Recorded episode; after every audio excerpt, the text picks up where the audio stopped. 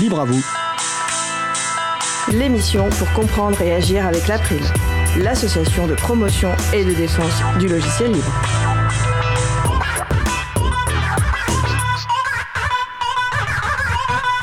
Bonjour à toutes, bonjour à tous. L'auto-hébergement, c'est le sujet principal de l'émission du jour, avec également au programme la chronique Jour au collectif de Vincent Calam et aussi la chronique Que libérer d'autres que du logiciel avec Antanac. Nous allons parler de tout cela dans l'émission du jour. Soyez les bienvenus pour cette nouvelle édition de Libre à vous, l'émission qui vous raconte les libertés informatiques proposée par l'April, l'association de promotion et de défense du logiciel libre. Je suis Isabella Vanni, coordinatrice vie associative et responsable projet à l'April. Le site web de l'April est april.org. Vous pouvez y trouver une page consacrée à cette émission avec tous les liens et références utiles et également les moyens de nous contacter. N'hésitez pas à nous faire des retours ou nous poser toutes questions. Nous sommes mardi 8 juin 2021. Nous diffusons en direct, mais vous écoutez peut-être une rediffusion ou un podcast. À la réalisation de l'émission d'aujourd'hui, mon collègue Étienne Gonu. Bonjour Étienne. Salut Isa. Nous vous souhaitons une excellente écoute. Cause commune, la voix des possibles, 93.1 FM et en DAB+, en Ile-de-France. Partout dans le monde sur causecommune.fm et sur l'appli Cause Commune. Pour participer à notre conversation, causecommune.fm, bouton de chat, salon libre à vous. Nous allons commencer par la chronique Jouons collectif de Vincent Calam, qui est avec nous au studio. Bonjour Vincent. Bonjour Isabella. Et il me semble qu'aujourd'hui, on va parler de jeux et de règles maison. Donc je suis, je suis très curieux, assez curieuse de savoir de quoi tu vas nous parler. Donc euh, je te laisse la parole. Oui, merci Isabella. Alors c'est vrai que comme c'est la dernière, ma dernière chronique de la saison, que le printemps est maintenant bien installé et que les terrasses sont ouvertes, je me suis dit qu'un sujet léger serait le bienvenu. C'est dans l'air du temps. Bon, il faut dire aussi que je commence à avoir épuisé mon stock d'anecdotes sur le logiciel libre dans le cadre professionnel, et ce n'est pas avec une année de confinement et de télétravail que j'ai pu le renouveler. Bref, face à l'angoisse de la page blanche, j'ai décidé de prendre au pied de la lettre le titre de ma chronique, Jouons collectif. Il se trouve, trouve que je n'ai pas choisi ce titre par hasard, car je suis amateur de longue date de jeux de société, que ce soit des, petits jeux d'ambiance d'un quart d'heure ou, des jeux de simulation historique sur plusieurs jours. Je parle ici de jeux avec des cartes, hein, des plateaux en carton et des pions en bois. Ce jeu avec du vrai matériel offre une opportunité qui, nous allons le voir, je crois, n'est pas sans rapport avec le logiciel libre. C'est celui de l'invention des règles maison. Euh, qu'est-ce que tu entends par euh, règles maison? Alors, ce sont toutes les variantes et adaptations que l'on fait quand on est un groupe de joueurs réguliers et qu'un jeu nous plaît soit parce qu'on corrige tel point de règle qui nous semble introduire un déséquilibre, soit parce qu'on trouve plus amusant de procéder différemment, ou tout simplement parce qu'on a mal lu les règles. J'ai plusieurs exemples, nous avons préféré conserver des règles erronées plutôt que de rétablir les, originales. Or, avec le confinement, pour continuer à jouer ensemble, hein, dans notre groupe de joueurs, nous sommes rabattus sur des plateformes qui proposent des versions en ligne de ces jeux. Plateformes généralistes comme euh, Board Game Arena ou mises en place par les éditeurs de jeux eux-mêmes comme le, le jeu Codename. Alors, ces plateformes sont bien faites et ben, je remercie leurs concepteurs pour avoir permis de maintenir ce lien social et convivial de, faire une partie ensemble. Mais on comprend bien le problème du point de vue de la liberté. Avec ces plateformes, exit la règle maison, exit la petite adaptation, exit les chemins de traverse, et bon, exit aussi les discussions houleuses sur l'interprétation d'un point obscur. Mais dans une plateforme en ligne, seules les règles et variantes officielles ont droit de citer. L'efficacité y gagne, mais la liberté et la poésie y perdent. Pourquoi tu parles de perte Ce ne sont pas des logiciels libres? Et non, non, non, pour des questions de droit d'utilisation et des choix économiques que, que je respecte, il n'est pas possible d'installer telle plateforme sur son propre serveur. Ce serait pourtant la seule solution pour appliquer ces règles maison. On voit par cet exemple anecdotique du jeu de société l'importance de la deuxième liberté d'un logiciel libre, la liberté de l'adapter à ses propres besoins. L'informatique est en effet aliénant, là où du matériel de jeu physique offre un espace infini de création et de récréation, qu'on pense à tout ce qu'on peut jouer avec un bon vieux jeu de cartes classique, le jeu numérique n'offre qu'un cadre contraint, celui des concepteurs du jeu. Seule cette liberté d'adaptation nous permet de retrouver une marge de manœuvre ludique. Euh, il me semble qu'il existe pourtant des jeux qui sont des logiciels libres. Oui, tout à fait. J'en profite d'ailleurs pour faire la publicité d'un jeu que j'ai découvert à l'occasion du confinement et qui m'a valu quelques nuits blanches et quelques retards dans la livraison de mon travail. Donc d'ailleurs l'écriture de ces chroniques, je dois l'avouer. Bon, il s'agit du jeu Free Orion, un jeu de stratégie de conquête spatiale, un jeu complexe où là le recours à l'informatique est bienvenu pour gérer de très nombreux paramètres. Du coup, j'ai commencé à regarder le code pour voir quelles sont les possibilités d'écrire des règles maison. Après tout, quand on fait la promotion des logiciels libres, il faut donner l'exemple et faire régulièrement ce travail de plonger dans le code. C'est toujours formateur. Bon, je me vois mal intervenir dans le cœur du jeu, car il est dans un langage que je maîtrise mal, mais toute une partie est sous la forme de petits fichiers de configuration qui suivent une syntaxe conçue spécialement pour le jeu et relativement simple à comprendre si on a des bases en informatique. Du coup, une, une flopée de paramètres se trouve à portée de main créer des euh, nouvelles unités, changer les caractéristiques de tel ou tel peuple, imaginer de nouvelles situations. Donc on, retrouve là, bien l'esprit des règles maison. J'ai par ailleurs découvert sur le site contribule.org que l'équipe du jeu cherchait des contributrices et contributeurs, notamment pour la partie intelligence artificielle, c'est-à-dire la gestion des adversaires informatiques. Bon, là c'est une autre paire de manches et c'est évidemment un tout autre investissement en, en, temps que de faire de, de petites règles maison. Mais ce serait finalement un parcours logique. On commence par imaginer des règles maison et finit par travailler sur les règles tout court. C'est d'ailleurs souvent ce parcours suivi par les contributrices et contributeurs dans le logiciel libre, que ce soit des jeux ou non. On commence par des petites touches, adapter un logiciel pour son propre usage, et puis de, de proche en proche, on finit par avoir les codes d'accès au dépôt maître du code source du logiciel. Merci beaucoup Vincent pour cette chronique autour euh, des jeux et des règles maison. Est-ce que tu prévois de faire à nouveau une nuit blanche euh, cette nuit pour jouer aux jeux libres dont tu parlais tout à l'heure? Non, il faut que je range, je le désinstalle de mon ordinateur. D'accord, merci. À la prochaine chronique en collectif qui aura donc lieu à la rentrée et oui. tu auras le temps euh, du coup de réfléchir de nouvelles thématiques. Tu auras tout l'été. Tout à fait. Merci Vincent. Nous allons faire une pause musicale. Nous allons écouter Don't You Get It par Damien Ogorodov sous licence Creative Commons CC BY SA 3.0. C'est le même titre d'une chanson du premier album de Mark Knopfler, euh, qui est connu aussi pour avoir été le guitariste de Dire Straits, mais ce n'est pas une reprise de ce morceau. Euh, le style rappelle néanmoins beaucoup celui de Mark Knopfler, donc c'est peut-être une façon de lui rendre hommage. Je vous laisse faire votre propre opinion. Cause commune 93.1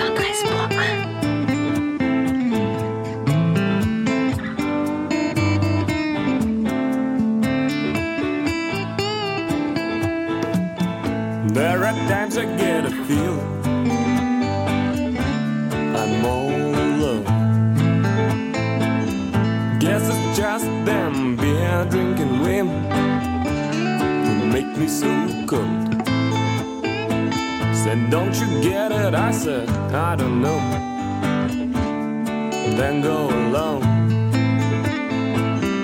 Told about them troubles in the city. I came from.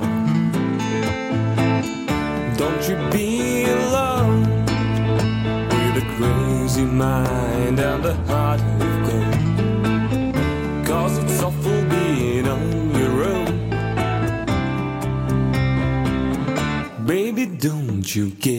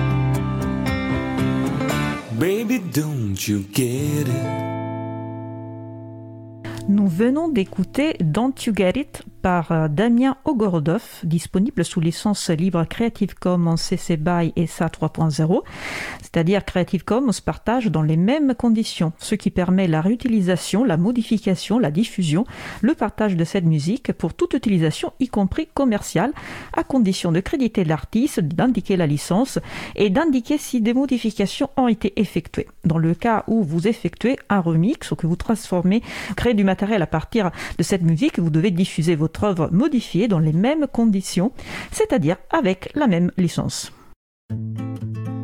Retrouvez toutes les musiques diffusées au cours des émissions sur causecommune.fm et sur april.org. Libre à vous, libre à vous, libre à vous. L'émission de l'April sur les libertés informatiques. Chaque mardi, de 15h30 à 17h sur Radio Cause Commune, puis en podcast. Passons maintenant au sujet suivant. Nous allons poursuivre par notre sujet principal qui porte sur l'auto-hébergement avec nos personnes invitées, Angie Godion de l'association Framasoft et Yves Gaël Cheny de l'entreprise Empreinte Digitale. Toutes les deux interviennent à distance. Il est par contre ici au studio avec moi, Laurent Costi, administrateur de l'April, qui a préparé ce sujet et qui va animer l'échange. N'hésitez pas à participer à notre conversation au 09 72 51 55 46 ou sur le salon web dédié à l'émission sur le site causecommune.fm, bouton chat. Bonjour Laurent, je te laisse donc la parole. Bonjour Isabella, bonjour à toutes et bonjour à tous. Donc effectivement, nous allons aborder le sujet de l'auto-hébergement. Alors, euh, on a quatre grands, grandes parties à, à, ce temps. Donc évidemment, on va essayer de définir ce qu'est euh, l'auto-hébergement, parce que tout le monde n'est pas euh, familiarisé avec ce concept. On essaiera de savoir pour quelles raisons il faudrait s'auto-héberger. Bien sûr, on essaiera de dresser quelques pistes de solutions. C'est pas l'objet aujourd'hui d'aborder dans le détail les solutions. Il y aura peut-être une émission ultérieurement qui abordera ce sujet-là, mais néanmoins, on évoquera quelques solutions. Et puis, on évoquera aussi peut-être les limites euh, de l'auto-hébergement. Alors, effectivement, tu as présenté euh, Angie et euh, Yves Gaël. Donc, Angie, est-ce que tu es avec nous? Bonjour. Bonjour. Merci à toi. Yves Gaël Cheny est avec nous. Bonjour. Bonjour. Alors, je crois que ton pseudo, c'est Erdman aussi, hein, pour ceux qui te connaîtraient euh, sur les réseaux de l'April en particulier, puisque tu avais, euh, je crois, administré un peu euh, les, les, serveurs de l'April à une époque. Ouais, tout à fait. Pas très longtemps, malheureusement, mais un petit peu, oui. D'accord. Bah, écoute, euh, tu avais la parole, alors je te laisse te, te présenter un petit peu, euh, présenter un peu ton parcours et puis peut-être aussi ce que tu fais euh, au quotidien comme métier. D'accord. Donc, je travaille dans une scope en fait basée sur Angers, qui est également membre de l'April. Donc, je suis doublement membre de l'April à titre personnel et à titre pro. Donc euh, moi je m'occupe particulièrement du pôle hébergement au sein de cette entreprise de développement logiciel. D'accord, il y a combien de, combien de salariés dans cette entreprise? On est une cinquantaine de personnes euh, dont la majeure partie du coup est, est associée dans la scope. Très bien, merci. Euh, Angie, alors tu es déjà venu hein, dans l'émission. C'est jamais mauvais de, de, de rappeler euh, dans quelle association tu, tu contribues au quotidien en tant que salarié. Oui, je suis salarié de l'association Framasoft où je suis chargée de relations publiques et puis euh, du coup j'ai une partie de mon temps qui est mis à disposition du collectif des chatons. Donc le collectif des hébergeurs alternatifs, transparents, ouverts, neutres et solidaires. Voilà, et on verra et on comprendra plus tard dans l'émission euh, pourquoi on, on t'invite hein, euh, par rapport à ce collectif. Voilà, il y a une grande expérience acquise finalement par rapport à la question de, de l'hébergement et de l'auto-hébergement, donc ça fait vraiment partie des, euh, des raisons pour lesquelles on t'invite, entre autres. Ah, et peut-être une petite précision, désolé de te couper, je ne suis pas une geek. Enfin, non, je suis pas une geek, c'est-à-dire je suis pas une technicienne. Je comprends pas quand les gens ils parlent de trucs techniques en général. Donc du coup, je pense que c'est le voilà le nos profils différents avec Erdman du coup seront très complémentaires. Très bien. Alors il y aura deux, deux profils non techniques au départ, comme moi je ne suis pas non plus technique, et donc Yves Gaël qui qui sera un peu plus technique par, parmi nous trois. Donc je vous propose euh, effectivement pour, euh, alors en essayant d'être le plus pédagogue possible, d'expliquer ce que c'est que l'auto-hébergement. Donc euh, je sais pas, on va peut-être donner la, parole à Yves Gaël en tant que technicien, puis comme ça après Angie, tu pourras essayer de préciser euh, avec des mots peut-être moins, moins techniques, si Yves Gaël en utilise trop. Je vais essayer de pas être trop technique quand même. Euh, donc oui, l'auto-hébergement, euh, avant toute chose, je pense que c'est l'appropriation des outils euh, pour soi et leur, leur utilisation au quotidien, en fait, bah, notamment grâce à des briques logicielles fournies par le logiciel libre et grâce à des briques matérielles, comme par exemple ont pu l'être le Raspberry Pi pour démocratiser cela auprès des différents utilisateurs. Donc oui, je pense que d'abord le, le mot-clé pour moi, ce serait appropriation. D'accord. Et, alors peut-être qu'on va même remonter un peu plus euh, en arrière, euh, avant de définir auto-hébergement. Finalement, est-ce qu'on peut, est-ce qu'on peut pas définir hébergement et puis parler un tout petit peu de serveur sans rentrer dans la technique? Oui, bien sûr. Bah, euh, je pense qu'on peut reprendre l'adage qui que Internet c'est jamais que des PC connectés entre eux de d'autres personnes. Donc l'hébergement avant toute chose, c'est mettre à disposition pour soi-même ou pour communiquer avec d'autres ou pour offrir des services à d'autres, des services, des programmes qui sont connectés euh, via le réseau qui est Internet. Donc un serveur, c'est juste une machine qui tourne tout le temps et qui héberge un de ses services. Merci. Alors, peut-être préciser aussi euh, la nécessité d'une disponibilité euh, dans le temps de cet ordinateur qui est connecté en tant que serveur. Peut-être parler un peu de, de débit. Alors suivant les usages, bien sûr, bah, les débits peuvent être très très variables. hein. Par exemple, on va prendre si on veut héberger un serveur pour recevoir et envoyer des emails. Le débit n'a pas besoin d'être trop élevé. En fait, le, la disponibilité, donc le temps de connexion du serveur au réseau, va dépendre de cet usage finalement et euh, des objectifs que l'on a. Autrefois, par exemple, les, plus anciens ont pu connaître des serveurs de mail qui se connectaient que, que quelques heures par jour pour s'échanger les messages. Par contre, si on est sur un serveur de chat, euh, on imagine bien qu'il faut qu'il reste connecté le, plus souvent possible. Ou si on veut exposer un site web pour parler de son association ou de son entreprise, bah, il faut qu'il reste disponible sur Internet pour que les gens puissent venir voir ce que vous faites.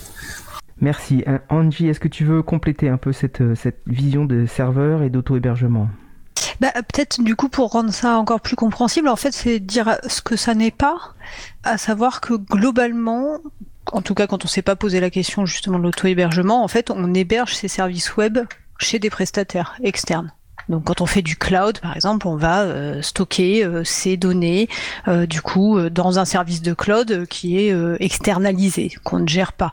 Euh, quand on fait du mail, en général, on utilise une boîte mail et on est rarement à part si du coup on, a fait des choix euh, justement en ce sens, on passe par un prestataire qui, euh, voilà, si on n'est pas encore dégafamisé, peut être euh, Google, Microsoft, voilà, si on est plus dégafamisé euh, des services, je pense, je sais pas comme ProtonMail ou euh, ou Tutanova ou euh, Posteo, qui sont du coup des services plus éthiques de mail, mais on passe quand même par un prestataire externe. Dans l'auto-hébergement, on ne passe pas par un prestataire externe puisqu'on héberge effectivement son serveur. Alors chez soi ou pas, c'est une vraie question. Il y a toujours un pour moi un questionnement sur euh, voilà qu'est-ce qui relève du vrai ou du faux auto-hébergement. Parce que finalement on pourrait considérer que oui l'auto-hébergement c'est forcément avoir le matériel chez soi à la maison. Et en même temps peut-être que du coup quand on utilise un serveur qui est proposé par un prestataire externe mais qu'on gère l'intégralité de ce qui se passe sur ce serveur, on est quand même dans une forme d'auto-hébergement mais avec du coup une distance du matériel qui n'est pas euh, à domicile. Donc je pense que c'est intéressant de- d'envisager les deux en tout cas. Oui, je me souviens, c'était des discussions qui circulaient sur la liste euh, chaton. hein. Il y avait un grand, grand débat euh, autour de cette question de est-ce que l'auto-hébergement c'est chez soi ou est-ce que ça peut être sur un serveur ailleurs? Finalement, peut-être que la, la convergence, c'est de dire euh, l'auto-hébergement, c'est quand on maîtrise la confiance qu'on a par rapport à celui qui gère le serveur en fait. C'est peut-être ça, c'est peut-être la question, la question centrale, c'est bien la question de confiance. Finalement, on peut faire héberger ses données ailleurs que chez soi, mais ça veut dire qu'on connaît la personne qui héberge les données, on connaît les, services, on, on- on est capable d'interagir avec ceux qui gèrent, quoi. Alors, je rajouterais quand même une distinction parce que pour moi, dans l'auto-hébergement, il y a le fait qu'on administre ces services. C'est-à-dire que on, a euh, un certain nombre de compétences techniques qui fait qu'on installe euh, les services sur le serveur, euh, qu'on crée les comptes s'il y a besoin de créer plusieurs comptes, etc. Ce qui est très différent de passer comme par un prestataire comme Chaton, où là, on, effectivement, il y a cette confiance envers un tiers, où là, on va carrément, entre guillemets, transmettre cette confiance sur même l'administration des services et on reste utilisateur des services. Donc pour moi, il y a deux niveaux là dans l'auto-hébergement, entre guillemets, euh, distant. Il y en a un que j'appellerais pas euh, auto-hébergement, au sens où, euh, pour moi, on peut pas auto-héberger si on on n'est pas techniquement en mesure d'installer les services qu'on veut utiliser. D'accord. Merci. Sinon, on est utilisateur d'un service distant. Voilà. Voilà. Et après, on peut être utilisateur d'un service distant sans avoir appréhendé, sans avoir consolidé de confiance avec le prestataire ou la personne. Et puis, euh, on peut être aussi utilisateur un peu averti et avoir à peu près appréhendé comment ça fonctionnait et avoir des contacts. Ça me semble, ça me semble des distinctions importantes parce que finalement, c'est bien dans le lien humain que euh, la confiance s'établit et qu'on peut avoir en tout cas une appréhension de la manière dont sont traitées ces données grâce à ça. Donc, je, je pense qu'on y voit un peu plus clair maintenant sur la, ce que c'est que l'hébergement et l'auto-hébergement. Voilà, il y, a, encore évidemment des, discussions hein, euh, chez, les chatons entre autres, mais ailleurs euh, par ailleurs. Néanmoins, euh, pourquoi faudrait-il s'auto-héberger? Pourquoi regarder ces solutions-là? Pourquoi essayer de comprendre comment ça fonctionne? Pourquoi essayer d'installer ses propres services sur son ordinateur chez soi? Alors, je sais pas, Yves Gaël peut-être? Oui, bah, en fait, avant d'être dans le métier, euh, j'ai commencé par m'auto-héberger, je pense, comme beaucoup de gens qui sont venus dans l'infra serveur. Donc, euh, c'est les motivations de départ, je pense, quoi, en tout cas dans mon cas, c'était de comprendre déjà, euh, parce que les, les sujets, euh, même dans le monde libre euh, des associations Linux que je fréquentais à l'époque, il n'y avait pas encore un tel, une telle angoisse sur la donnée, je pense, que qu'il peut y avoir maintenant.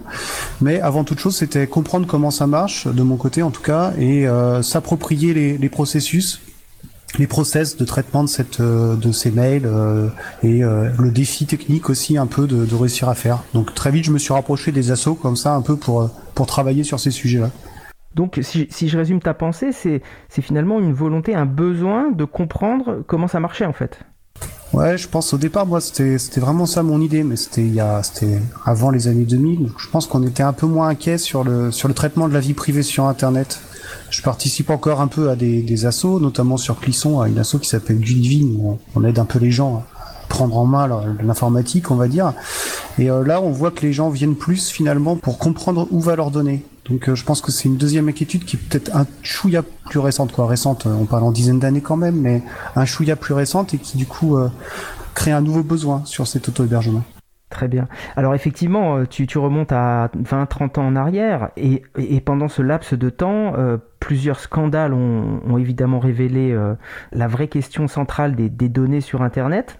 Il y a bien, bien sûr eu euh, les révélations d'Edward Snowden en, en, juin 2013, qui ont... Euh, rem... Alors, il n'y a, a, pas eu que ce scandale-là, hein, Cambridge Analytica, etc. Euh, je pense que euh, si vous écoutez les, les podcasts de l'émission régulièrement, euh, ou que vous, même que vous en écoutez quelques-uns, vous avez plein d'exemples et de situations où la donnée est, est devenue un enjeu central, et évidemment en particulier pour les GAFAM.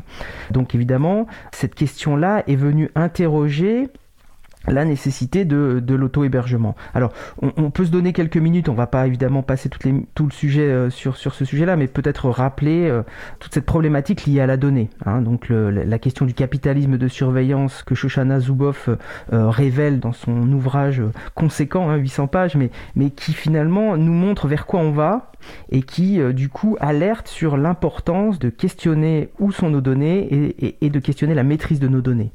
Donc je sais pas, j'imagine que Angie, tu as, tu as aussi euh, des exemples un peu à nous donner pour illustrer un peu euh, euh, cette importance de la donnée et de la protection de la donnée que nous devons tous avoir. Peut-être pour revenir du coup sur une formule que moi j'ai découvert finalement en, arrivant chez Framasoft, que je n'avais jamais entendu et je me suis dit mais comment c'est possible, qui était le cloud c'est toujours l'ordinateur de quelqu'un d'autre.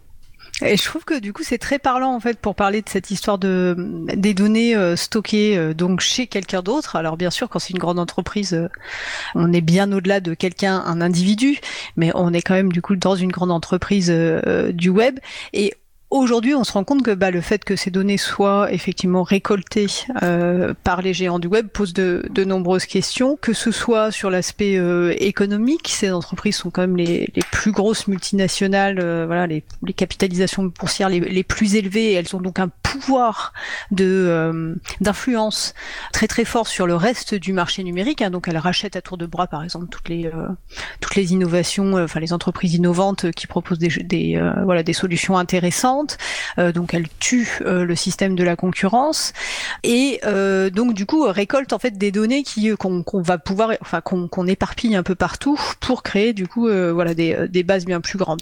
Ensuite, bien sûr, ces données, elles servent à alimenter un système qui est celui tout simplement de l'exploitation de ces données pour générer une source d'argent. Alors ça va dépendre des, types de d'entreprises, elles vont pas tout en faire le même usage ces données, mais globalement, on sait bien que souvent c'est ce qui alimente le modèle de la publicité ciblée. Aujourd'hui, c'est un des, euh, des modèles les plus importants, ce qui fait qu'au regard des données qu'on collecte sur vous dans ces différents services, eh bien, on va pouvoir vous proposer de la publicité qui correspond entre guillemets à euh, ce que vous avez euh, dit, diffusé, et sur lesquels vous pourrez bah, tout simplement cliquer plus facilement et d'être donc des consommateurs plus actifs. Ça, c'est le premier élément important.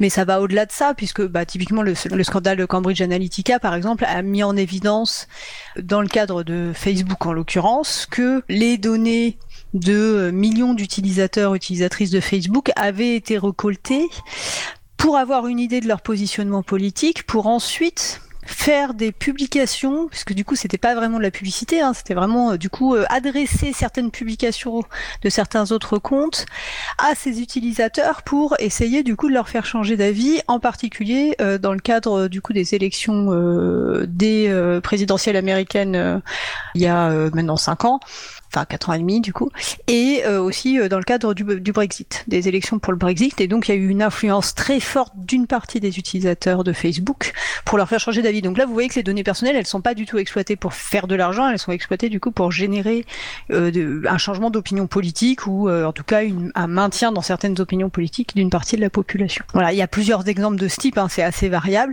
Et puis après, on va avoir tout simplement des structures effectivement qui revendent ces données à alors des dans des choses un peu obscur euh, du coup pour l'internaute euh, lambda et on se retrouve avec des données qui vont être exposées sur le web. Euh, l'autre fois, je, regardais un service qui s'appelle euh, Have I Been Pwned où en fait il faut regarder de voir si son mot de passe il a été récupéré un certain nombre de fois et c'est assez euh, indécent en fait de se rendre compte que voilà on, on laisse des traces d'il y a 10 ans ou 15 ans euh, en arrière. Donc euh, il y a vraiment une, un élément fort. Et puis enfin et là pour le coup c'est pas sur l'exploitation de données mais pour moi ça, ça participe du capitalisme de surveillance dans sa globalité. C'est l'aspect de la domination culturelle c'est-à-dire qu'on est face à des entreprises qui relèvent un modèle de société qui est celui de l'impérialisme américain avec donc euh, des choix euh, de modération, de type de contenu possible ou pas, qui font que en fait ça formate nos comportements de manière très forte et pour le coup ça nuit effectivement à nos libertés individuelles euh, globalement. Merci. Alors effectivement, hein, ça rejoint ce qu'a ce pointé euh, Shoshana Zuboff hein, sur la question du surplus comportemental qui, qui, alimente des bases de données, qui alimente les IA aussi pour faire de la reconnaissance faciale, savoir où sont les gens, euh, où est-ce qu'ils sont passés, ce qu'ils font, avec qui, parce que c'est finalement ça qui est extrêmement important pour, pour ces entreprises qui à un moment donné, elles veulent deviner à l'avance ce que vous allez faire. Quoi. Parfois elles savent avant vous ce qui se produit. Hein. Moi, alors en préparant l'émission, je suis retombé sur la, la situation d'une jeune fille qui était enceinte et qui finalement euh, recevait déjà des publicités pour, pour des couches, etc., alors que son père n'était pas au courant. Ça, c'était dans, dans, au début des années 2010. Donc on, on est bien dans, dans ces logiques-là où finalement on veut prédire ce que, ce que les gens font. C'est une forme de, de, de, pouvoir extrêmement fort. Et plus on alimente les bases de données de ces géants, et plus on, on leur donne la matière pour, euh, pour finalement nous orienter euh, par la suite. Quoi. Donc euh, voilà, c'est vrai que tous ces éléments-là, euh, finalement, nous encouragent à nous poser la question, mais euh, finalement, mes données, j'ai peut-être intérêt à les emmener chez moi, à les garder chez moi, et puis à les protéger fortement. Alors, ça veut dire aussi un, peu un retour aux sources finalement, puisque euh, si, sauf si je me trompe, hein, je suis pas un spécialiste d'internet, mais en tout cas, je, quand on commence à, se poser ces questions-là et qu'on remonte à l'histoire d'internet, c'était bien une logique décentralisée, et c'est là qu'on rejoint un petit peu aussi la logique des chatons. Mais euh, est-ce que vous pouvez nous, nous, parler, nous expliquer un petit peu euh, techniquement comment comment ça fonctionne cette, cette logique initiale? Euh, Yves Gaël peut-être? Oui, si vous voulez. Alors, en fait, euh, ça a fait un peu le yo-yo. Euh, C'est-à-dire que, suivant le, coût du matériel et ses capacités de traitement, euh, on a il y a eu un peu toutes les phases entre des, des gros serveurs externalisés et des petits serveurs en interne. ce qui est assez drôle. Alors, pour rebondir un peu sur ce que disait Angie tout à l'heure, c'est le sur la partie données, c'est très intéressant parce que souvent sur l'auto-hébergement, on se, on se focus un peu sur les euh, individus, euh, sur les personnes qui traînent autour des associations de, de gens euh, intéressés, on va dire, par par la liberté au sens large, mais mais ces données effectivement dans, dans les problématiques de vie connectée actuelles, c'est un peu plus large que ça, et c'est vrai que cette réflexion d'auto-hébergement, elle peut intéresser aussi des, des collectivités, par exemple, qui collectent des données pour pour leurs citoyens, pour des services ou autres. Et donc oui, pour répondre à cette question, euh, euh, il y a eu un départ euh, à relativement récent finalement vers le cloud en masse et on voit un repli à l'heure actuelle il y a une espèce de retour, une réflexion vers ce qui est appelé le edge data center, en fait le, retour à des machines qu'on peut au moins placer physiquement sur une carte à défaut de, tout externaliser. Voilà. Donc on va dire que l'histoire fait le yo-yo sur ces sujets-là. D'accord. Et, du coup, c'est vrai que le collectif de, de, chatons est plutôt sur une logique où euh, on redécentralise les données. Il n'y a pas une structure, une superstructure qui finalement est capable d'avoir des silos de, données entiers. Chacun a un tout petit bout de, données et, du coup, ça protège tout le monde. Hein. Euh, alors, c'est pareil en, préparant l'émission. Bon, évidemment, je, reparcours régulièrement le site. Je, je n'ai rien à cacher parce que euh, tout le monde, tout le monde a été confronté à, à une personne qui répond systématiquement qu'elle n'a rien à cacher sur Internet et qu'elle ne fait donc pas attention à ces données. Et ce site-là, justement, pour trouver des arguments concrets, solides, parce que finalement, euh, on, est toujours un peu sec pour répondre à ça, bah, je suis retombé quand même sur un, sur un article de, Laurent Chemla dans, Mediapart en 2015 qui expliquait bien que euh, finalement c'est pas tant euh, nous-mêmes qu'on veut protéger mais, mais les autres et alors j'ai trouvé un exemple avec des, avec des animaux. Hein. On, peut, on, peut, trouver de toute façon des exemples avec, avec des êtres humains aussi. Mais dans, dans des, alors il y a des gens qui faisaient des safaris en Afrique et euh, ils faisaient des photos qui étaient géolocalisées et, qui, et après les postaient sur les réseaux sociaux. Donc les braconniers après finalement euh, identifiaient la localisation de ces photos-là et trouvaient beaucoup plus facilement les rhinocéros pour les tuer et euh, s'emparer de leurs cornes. Donc on voit bien que la question de je n'ai rien à cacher, elle est bien plus large que soi-même. Elle doit aller au-delà de soi et et, c'est bien pour protéger les autres aussi qu'il faut faire attention. Euh, voilà, alors c'est vrai qu'on on vide l'océan avec une petite cuillère, hein, puisque euh, quand, on, quand on envoie un mail avec Gmail, on sait bien que même quand on même quand on n'a pas un mail avec Gmail, on passe, euh, on passe généralement par les serveurs de Google. Hein. donc à chaque fois, si, si vos mails ne, ne sont pas chiffrés, bah, les contenus sont lus, ou en tout cas les métadonnées sont collectées parce que finalement c'est presque plus les métadonnées qui les intéressent que le, fond même du mail.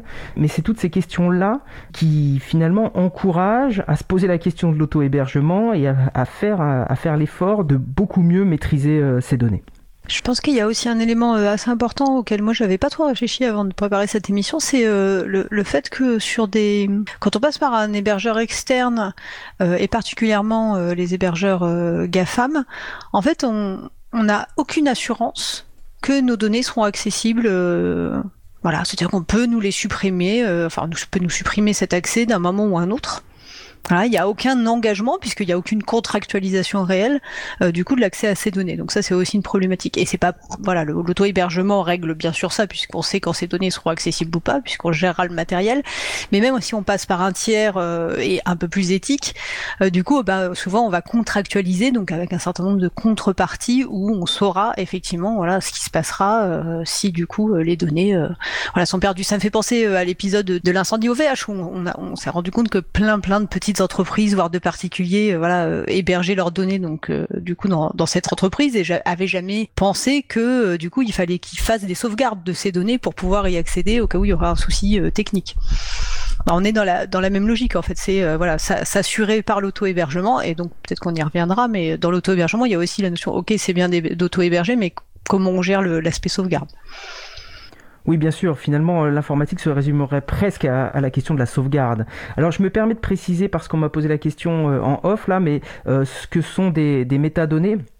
Bah, les métadonnées finalement c'est pas c'est pas le contenu même de votre mail hein, qui intéresse forcément les, superstructures mais c'est plus finalement à quel moment la géolocalisation parce que par, par exemple en collectant vos, vos données de géolocalisation on va pouvoir savoir à quel endroit vous passez et donc on va pouvoir prédire à quel endroit vous allez passer. Et si on arrive à prédire l'endroit où vous allez passer, ben on va pouvoir peut-être euh, vous mettre la pub qui va convenir par rapport au magasin devant lequel vous passez. Voilà, c'est tous ces éléments-là qui sont finalement presque plus précieux que, que, le contenu. Hein. C'était peut-être important de préciser ce que sont les métadonnées, parce que souvent on se dit, mais oui, en plus, c'est bien, euh, euh, enfin, quand, quand, on n'a rien à cacher, c'est pas que le, contenu de, du message qu'on devrait cacher, c'est bien aussi tout le reste. Hein. C'est bien aussi quand est-ce qu'on écrit, euh, à qui, parce qu'évidemment des, des, graphes de, de, connexion avec d'autres personnes sont, sont, constitués, on sait quelles sont vos relations, et donc on peut retrouver très facilement. Euh, je me suis même fait peur, hein, je, vous, je vous cache pas, en préparant l'émission, parce que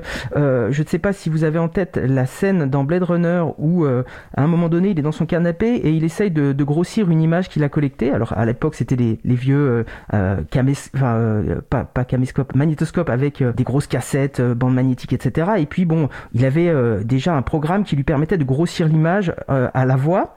Bah, il faut savoir que maintenant, avec des appareils photo finalement qui font 48 millions de mégapixels, euh, 48 euh, euh, mégapixels et puis finalement des, logiciels qui sont déjà en œuvre, on est capable de grossir la pupille d'un œil et de reconnaître des gens à l'intérieur de la pupille de l'œil.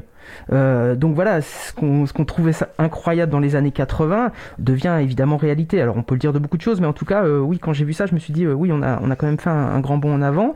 Et du coup, ça veut bien dire que là encore, finalement, si vous, si ça ne vous dérange pas d'être pris en photo, supposez que vous rencontrez quelqu'un qui doit être, qui doit être protégé, un journaliste par exemple, ou bah, et, et, que vous êtes pris en photo, on est capable de savoir avec qui vous avez discuté. Hein. Donc voilà. Alors évidemment, c'est un peu ça fait un petit peu peur tout ça et il n'y a pas que de la peur dans, il faut, faut pas générer que de la peur il y a aussi des belles choses hein, dans internet hein, je, tiens à le répéter mais néanmoins c'est important d'insister sur le fait que vos, données sont vos données il faut les protéger quoi.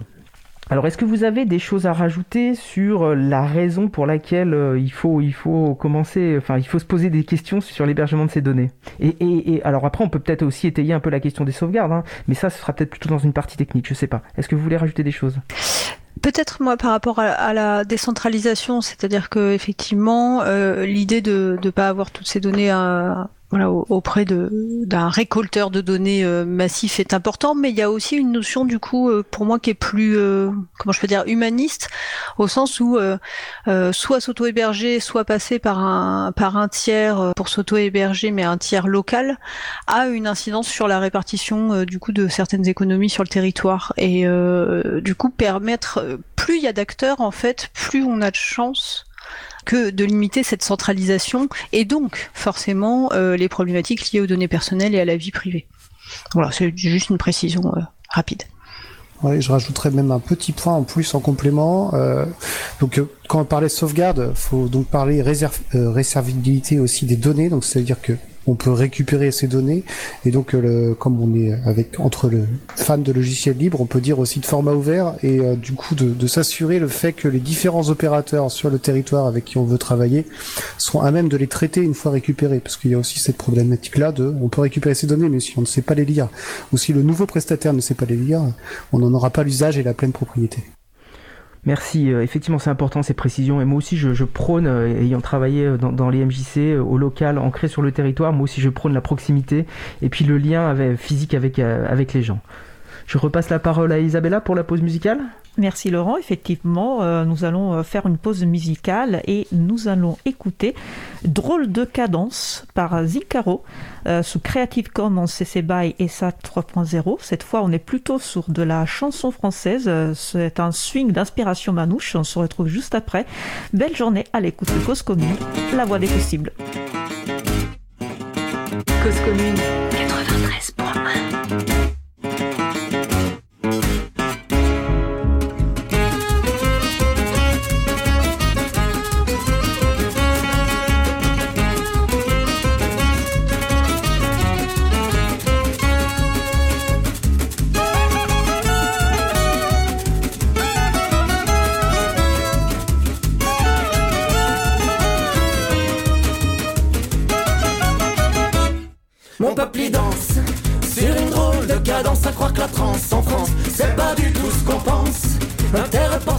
finance, à tout prix faut qu'on dépense. Si t'en as pas, t'as pas de chance.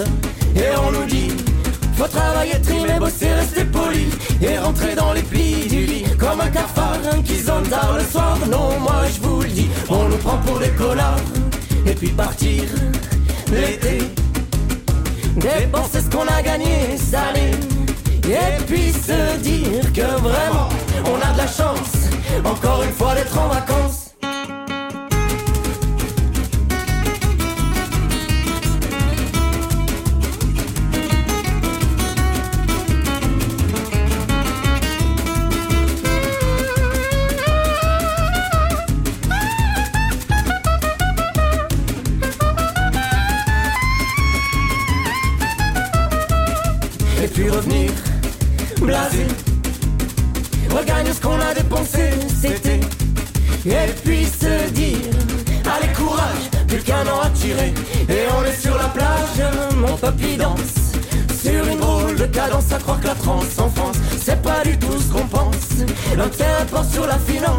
prix faut qu'on dépense. Si t'en as pas, t'as pas de chance. Et c'est reparti.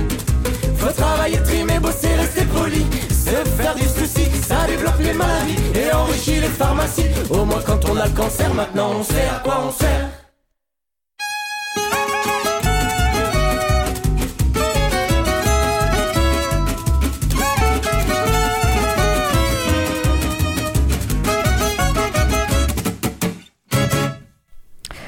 Venons d'écouter Drôle de cadence par Zincaro, disponible sous licence libre CC BY SA 3.0. Retrouvez toutes les musiques diffusées au cours des émissions sur causecommune.fm et sur april.org. Libre à vous, libre à vous, libre à vous. L'émission de l'April sur les libertés informatiques. Chaque mardi, de 15h30 à 17h sur Radio Cause Commune, puis podcast. Nous allons poursuivre avec euh, notre sujet principal sur l'autobergement. Je suis Isabelle Lavani. Cette émission est consacrée euh, justement à l'autobergement et nous parlons de ce sujet avec euh, nos personnes invitées, donc un gigodion de l'association Framasoft et Yves Gaël Chény de l'entreprise Empreinte Digitale. C'est Laurent Costi, administrateur de l'April, qui a préparé et qui anime cet échange. N'hésitez pas à participer à notre conversation au 09 72 51 55 46 ou sur le salon web dédié à l'émission sous le site causecommune.fm, bouton chat. Laurent, euh, je te redonne la parole. Merci Isabella. Donc nous reprenons le fil de la discussion. Donc dans un premier temps, nous avons euh, défini ce qu'était euh, l'auto-hébergement. Donc on y voit un peu plus clair désormais. Et puis nous avons aussi euh, évoqué, bien sûr, la raison pour laquelle il faudrait euh, potentiellement s'auto-héberger. Alors je vous propose maintenant de, se poser la question de savoir finalement comment concrètement euh, on peut faire pour s'auto-héberger, quelles sont les précautions, quelles sont les, les règles à se donner, quelles sont les, réflexions à avoir avant de s'auto-héberger, de se jeter sur, un ordinateur pour installer un système qui permettrait de s'auto-héberger? Et puis quel système le cas échéant? Euh, Yves Gaël, peut-être? Oh Je préfère laisser la main à Angie pour, pour débuter sur, sur ce sujet, parce que je suis sûr qu'elle qu sera plus euh, vulgarisée que moi là-dessus. Quel galant homme Merci. euh, du coup, pour, pour moi, la première étape, c'est quand on envisage de s'auto-héberger, ça va être d'identifier en fait euh, ce qu'on veut auto-héberger, c'est-à-dire quels sont les services euh, qu'on souhaite auto-héberger et quels sont les où est-ce est-ce qu'on les a actuellement, enfin au tenté avant l'auto-hébergement, c'est-à-dire comment on va pouvoir faire la migration des données? Ça c'est un élément important. Combien il y a de données en fait, quel poids ça pèse, parce qu'il va bien falloir qu'on définisse du coup euh, la taille de son auto-hébergement. Euh, donc ça c'est voilà faire. En, en, général on parle d'un diagnostic tout simplement de, des usages. Voilà, qu'est-ce que j'utilise comme service numérique en ligne? Est-ce que euh, du coup ces services voilà je peux rapatrier les données pour les l'utiliser ou pas. Est-ce que je veux auto-héberger tous mes services numériques ou est-ce que seulement une partie? Ça c'est des choix personnels qu'on peut définir. Évidemment ça influera sur le coût total de cet auto-hébergement, puisque plus on va héberger de contenu, plus il faudra des supports de stockage élevés, donc plus ça aura des incidences forcément sur le sur le coût. Bien sûr, se poser la question effectivement de est-ce que euh, les données qu'on va héberger chez soi, elles sont bien euh, du coup protégées ça, posera la question effectivement du choix en fait du système d'hébergement qu'on qu va d'auto-hébergement qu'on va choisir. Euh, voilà, euh, comment, quel niveau. En fait, euh, on peut même se poser la question de voilà quel est le niveau, les niveaux de menaces auxquels on, souhaite, en tout cas, dont on souhaite se préserver. Donc ça, c'est des, vraies questions en amont. Et pour moi, il y a un élément hyper important, c'est voilà le nombre d'utilisateurs potentiels. C'est-à-dire que là, on parle d'auto-hébergement. Voilà, si on parle à titre individuel, c'est est-ce que c'est que pour soi, soi en tant qu'individu, est-ce que c'est pour soi sa famille, est-ce que c'est pour soi sa famille, son groupe d'amis? En gros, voilà, il va y avoir aussi une, une notion de est-ce qu'on crée un réseau de personnes euh, derrière cet auto-hébergement? Et puis à part sûr, si on est une entreprise ou une collectivité, on va avoir ces mêmes questions, mais là ça semble assez évident. Mais souvent à titre individuel, on se pose pas toujours au début, on le fait pour soi et puis on l'ouvre petit à petit. Et des fois, ça peut être bien d'y penser dès le départ en fait. Donc vraiment de faire un diagnostic de voilà ce qu'on a aujourd'hui ce qu'on voudrait mettre en place, pour qui, en gros. Alors supposons qu'on se soit posé euh, toutes ces questions-là, euh, n'importe qui, avec n'importe quelle compétence en informatique, voilà, je sais faire un peu de traitement de texte, j'en fais depuis 20 ans dans, ma, dans, dans, mon entreprise ou dans mon association, je, peux, je peux me lancer sur, sur l'installation d'un serveur chez moi? Ouais, c'était le petit complément, effectivement, c'est sur la, le, combien de temps j'ai à y passer et euh, quelles compétences j'ai actuellement et du coup potentiellement euh, de qui je peux me rapprocher pour avoir de l'aide, association euh, ou entreprise ou habit sur le sujet. Je pense que c'est le petit, c'est peut-être le petit delta à rajouter sur sur toute la bonne analyse d'avant. Oui, hein, je pense que. Alors, euh, du coup, euh, je, peux témoigner à, titre personnel. Alors, je ne suis pas geek au départ. C'est vrai qu'au fil des années, j'ai acquis quelques compétences et donc j'ai expérimenté euh, un petit serveur chez moi à titre personnel pour héberger quelques données sans importance, pour encore une fois plutôt pour expérimenter. Bon, voilà, c'est ça, ça, peut être très très déstabilisant. Par exemple, quand il y a une panne, ça reste très compliqué de savoir si c'est moi qui suis incompétent ou si finalement c'est une panne réseau qui est extérieure à, ma gestion et, à mes compétences. Donc, c'est vrai que soyons clairs, euh, n'importe qui ne peut pas euh, se lancer dans de l'auto-hébergement sérieux, surtout s'il souhaite l'ouvrir aux autres. Hein. Je pense qu'il faut être quand même, euh, quand même assez objectif par rapport à ça, et puis ne pas laisser penser aux gens qu'à partir du moment où ils auront compris et envie d'arrêter de laisser leurs données aux GAFAM, ils peuvent du jour au lendemain se lancer sur l'hébergement d'un serveur chez eux avec un vieil ordinateur qu'ils avaient dans un coin. Hein. Voilà, il faut être, il faut être quand même très très clair sur, sur cet aspect-là des choses. néanmoins, c'est vrai que les, comment, les, les, outils ont énormément progressé. Pour le coup, euh, moi j'ai découvert Waynehost euh, il, y a, il y a quelques mois maintenant. Hein. je témoigne, hein, je fais un peu l'animateur et, et, et, la personne qui témoigne. Je sais pas si c'est très, très, très dans les canons, mais bon, en tout cas, je, je, je peux en parler un petit peu. C'est devenu effectivement euh, assez, assez simple d'utilisation d'installation quand on a quelques quelques bases hein. c'est remarquable en termes ça a été très travaillé aussi sur euh, sur l'esthétisme ce qui était pas ce qui était ce qui était toujours des reproches qui étaient faits à des logiciels libres il y a eu une, euh, un gros effort de convergence sur sur la mise en page hein. on a des pour pour Wayunost en particulier on a des petites briques euh, très colorées très simples d'accès enfin voilà on a enfin ces services là ont été simplifiés alors on, on fera sans doute on pourra sans doute faire plus tard dans dans l'année une émission spéciale sur euh, sur, ces outils-là.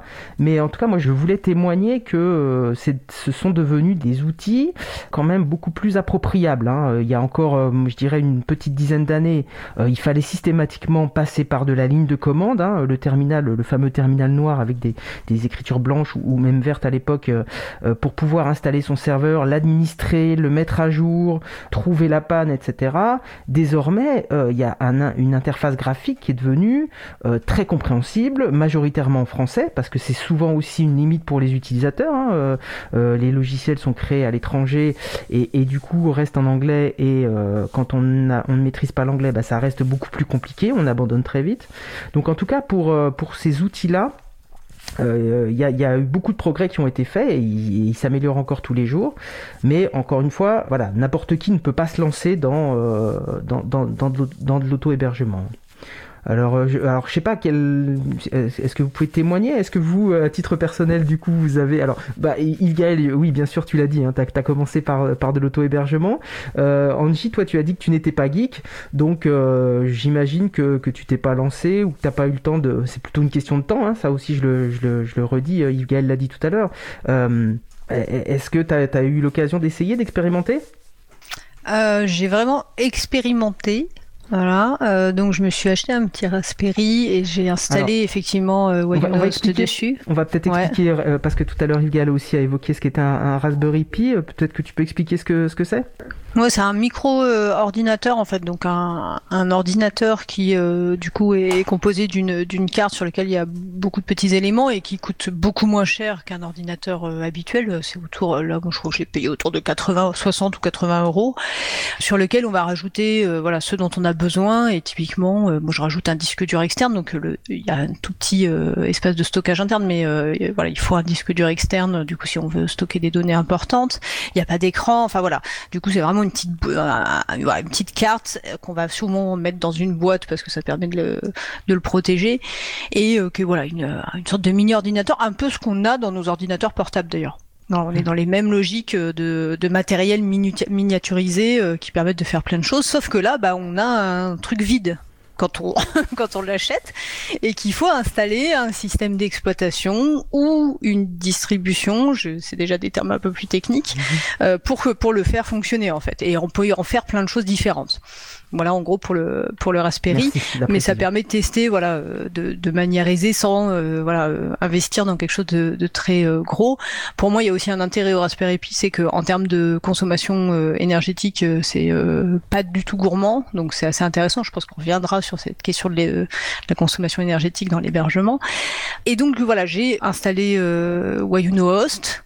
Je n'ai pas du tout trouvé simple parce que j'ai eu plein de bugs en fait à l'installation. Et bien sûr je me suis retrouvée avec des trucs bah voilà je suivais le tutoriel et ça marchait pas donc ça va, il y avait des gens autour de moi qui ont pu me dire non mais là en fait c'est parce que du coup t'as mal paramétré ça avant de faire l'installation. Bah ouais mais comment je l'aurais deviné? Donc non pour moi c'est pas du tout accessible euh, à des personnes qui n'ont pas un niveau de compétence numérique relativement élevé. Pour moi il y a un autre enjeu aussi assez fort euh, et que ce soit Windows ou les autres, hein, mais euh, c'est le fait de justement pouvoir réellement se protéger par exemple du spam. Je pense si on voilà si on auto héberge un service de mail derrière c'est hyper enfin c'est un service qui est très très compliqué à gérer. Alors pas au plan euh, technique mais sur euh, comment s'assurer que tous ces mails sont distribués auprès de, de nos destinataires. S'assurer que on reçoit euh, du coup les, mails que nos que les expéditeurs nous nous envoient. Ne pas tomber dans les boîtes spam de tout le monde ne pas être spammé rapidement et donc avoir des bons systèmes. Tout ça c'est quand même techniquement pas pas si simple. Donc moi j'ai voilà ce que j'ai fait bah je suis allé chez un des chatons voilà chez une des structures du collectif et c'est très bien, j'ai des gens compétents qui gèrent tout ça pour moi. Non, c'est vrai que c'est un vrai métier hein, maintenant que la distribution de mails. Hein. Euh, c'est un point extrêmement important et, même faire comprendre ça aux, personnes qui utilisent simplement le mail habituellement, euh, dire bah oui mon mail n'a pas été reçu, etc. C'est vrai que ça reste d'une grande grande complexité euh, même à expliquer quoi. Donc c'est bien que tu puisses donner un point de vue d'utilisateur, euh, je dirais non technicien avancé, on va dire comme ça. Moi je, te rejoins sur l'analyse. Alors donc on parle, je crois, je crois même que pour les pour le Raspberry Pi et puis toutes ces cartes, on, on, parle même de nano ordinateur puisque finalement le micro-ordinateur, c'était, déjà le nom qu'on donnait dans les années 80 au PC, me semble-t-il. Donc on parle même de nano-ordinateur, puisqu'effectivement ça tient, ça tient dans la main, hein, la, taille de la carte. Et puis euh, on, a limité, je crois, euh, toute, la consommation. C'est, c'est de la, c'est pas, pas des disques durs mécaniques qui consomment un peu plus à cause du moteur, etc. Donc tout ça, ça a été pensé effectivement pour pouvoir consommer un petit peu moins. Euh, dans, les projets un peu de, de nano-ordinateur, alors moi, je, je c'est pour, pour, pour, faire un petit témoignage, mais moi j'ai acheté euh, une brique, ce qu'on appelle une brique internet. C'est quelque chose, c'est un service qui est mis en place. Alors je crois que la FDN, euh, Federation Data Network, propose ce service-là. Euh, pour, pour l'occasion, là, moi je l'ai acheté en Belgique. Et donc c'est vrai qu'il il, paramètre le système au départ, et, et après nous, enfin après moi je viens ajouter des services. Et assez simplement, il y a un magasin de, de logiciels qu'on peut rajouter sur sur notre notre serveur, et puis rajouter plein de services. On peut rajouter un blog euh, euh, assez simplement. Euh, il y a énormément de, de, services qui sont possibles. On peut même justement rajouter une petite brique qui permet de créer des mails temporaires par exemple. Et ça, je trouve ça assez pratique, par exemple, quand il faut donner euh, son mail euh, à, une structure commerciale euh, qui, qui va systématiquement nous renvoyer derrière des spams, et puis on lui dit, bah voilà, ce, mail-là, il va durer trois mois, puis après tu le tu l'écrases. en trois mois, on a fini les échanges avec, avec la structure, et du coup, ça, ça peut disparaître. Bon, voilà. Si on doit résumer, je dirais que c'est vrai que la plus grosse difficulté, c'est bien la question technique. Il faut bien mesurer ses compétences techniques, mais par contre, moi, ce que j'ai trouvé assez jouissif dans cette expérimentation-là, c'est qu'on acquiert très très vite des, compétences. On comprend, enfin on assoit des compétences qu'on avait déjà euh, testées euh, avec, euh, avec un système GNU Linux au quotidien. donc, donc voilà, on apprend, on apprend vite et les tutoriels sont bien faits, encore une fois en français. Donc oui, il y a des fois en bloc. On peut aller sur les forums. Moi je me suis beaucoup fait aider sur le forum de Why You Host, ils sont très réactifs. Donc voilà, ça aussi c'est extrêmement intéressant dans le lien et dans l'échange. quoi. Bon, alors évidemment, euh, si jamais on se lance, le seul et unique conseil qu'il faut peut-être donner, c'est euh, finalement maîtriser vos sauvegardes. Si vous maîtrisez vos sauvegardes, bon, bah, vous, finirez toujours par vous en sortir.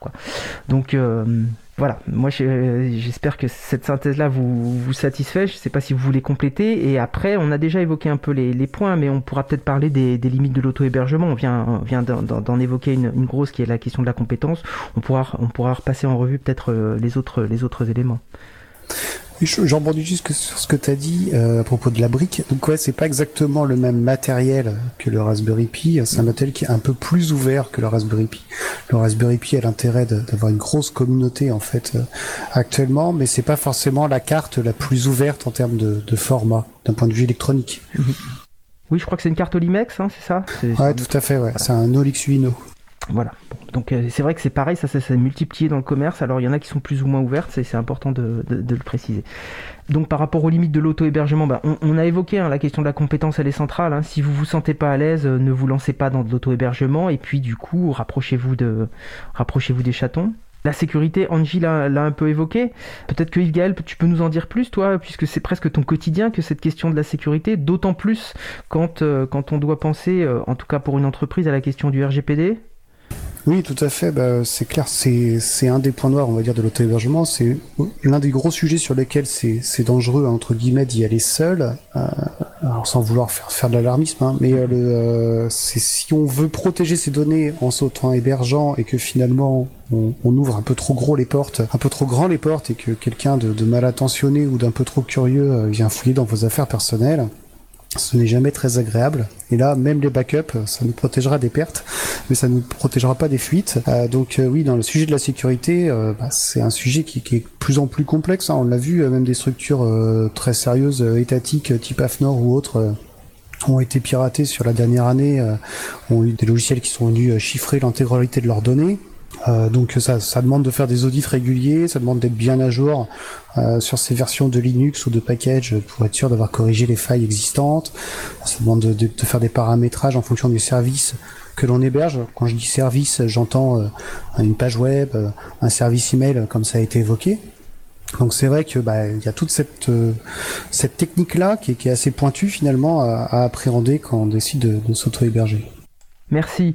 Euh, du coup, euh, en préparant l'émission, on a aussi évoqué la question de l'énergie, de la consommation. Angie l'a un petit peu évoqué en disant que les nano-ordinateurs étaient un peu moins consommateurs, mais finalement, si on remplace actuellement euh, tous les serveurs centralisés des gros GAFAM par autant de serveurs individuels, même avec des nano-ordinateurs, est-ce que c'est quelque chose de réaliste sur le plan énergétique?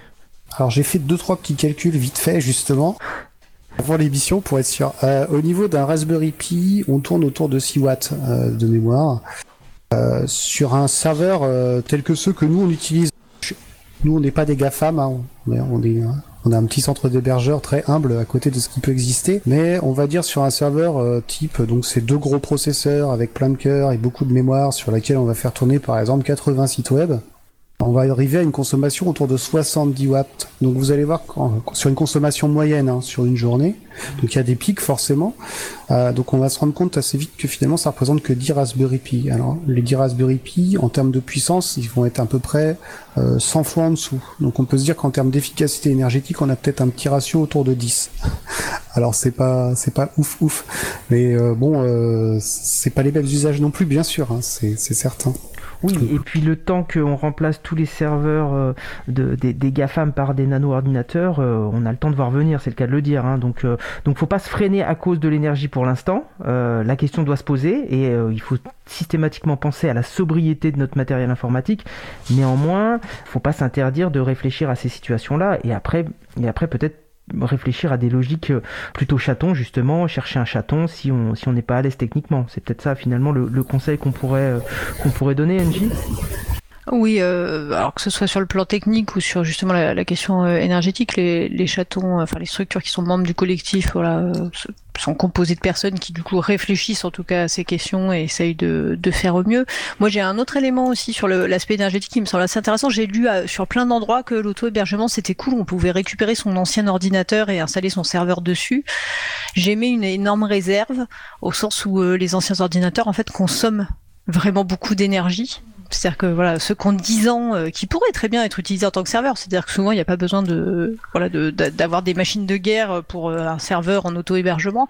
Mais attention parce que souvent c'est des machines qui pour le coup sont ont pas été pensées au moment de leur conception avec justement cette régulation énergétique. Voilà, donc c'est bien parce qu'on recycle donc en fait, tout dépend ce qu'on entend dans, l'énergie, c'est-à-dire qu'on utilise du matériel qui n'est plus utilisé que en termes de recyclage. De toute façon, on sait bien qu'on peut pas en faire grand-chose pour euh, un usage, mais en même temps, on consomme plus d'énergie. Voilà, donc c'est le paradoxe, euh, voilà, de, quand on calcule en tout cas euh, une, un coût euh, écologique, en fait, c'est toujours compliqué de, savoir sur quels aspects on, va. Oui, alors après, faut pas oublier non plus l'énergie grise, mais c'est bien, c'est bien. Que, alors j'allais recommander aux gens justement de recycler leurs appareils. Bon, mais c'est bien que tu mettes ce petit bémol là. Néanmoins, il faut pas non plus négliger l'énergie grise. Je crois que c'est comme ça que ça s'appelle. Hein. Cette toute l'énergie qui est nécessaire à la fabrication de l'appareil, où finalement, elle est bien supérieure à tout le temps d'utilisation de l'appareil. Bon, mais voilà, tout ça, ça, se, ça se pèse, ça se met dans la balance. Euh, peut-être que vos vieux appareils, en tout cas, vous pouvez l'utiliser pour expérimenter, ne serait-ce que pour acquérir les compétences, pour tester, voilà, sans, sans le faire tourner 24 euh, heures sur 24, mais au moins vous allez pouvoir peut-être tester deux fois, euh, quelques fois la fonction de mise à disposition de, fichiers, etc., etc. C'est peut-être une bonne approche pour, pour, pour essayer avant d'acheter par exemple un nano ordinateur si vous avez l'intention de laisser un serveur tourner longtemps.